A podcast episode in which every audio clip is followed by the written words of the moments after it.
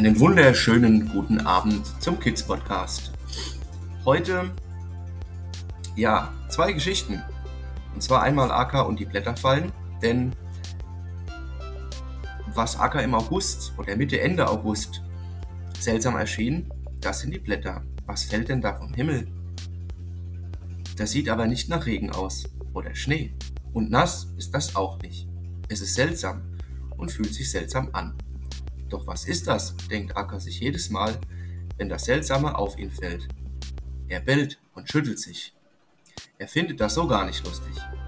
Acker, das sind Blätter, die fallen jetzt von den Bäumen, weil der Herbst da ist, beziehungsweise weil es auch so trocken ist.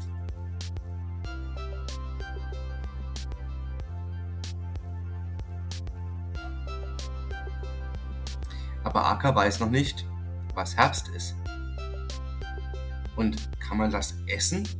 Oder was ist das? Er schaut in seine Schüssel und versteht, wenn die Blätter fallen, gibt es bald keine Blaubeeren mehr. Und was esse ich dann? denkt er. Doch das ist einfach. Ein Kind holt Trockenfutter von den Hunden und legt davon Aka ein paar Stücken in den Napf. Er schnuffelt daran und traut sich erst nicht ein Stück zu probieren. Doch dann nimmt er eins und frisst es sofort. Aka nimmt das nächste. Scheinbar hat Aka Herbst- und Winterfutter gefunden, was er mag. Und so bekommt er nun jeden Tag zweimal in den Napf mit dem Futter vollgemacht. Auch die Leckerlis, die die Hunde als Belohnung bekommen, nimmt Aka. Die Kauknochen kennt er ja bereits als Beschäftigung.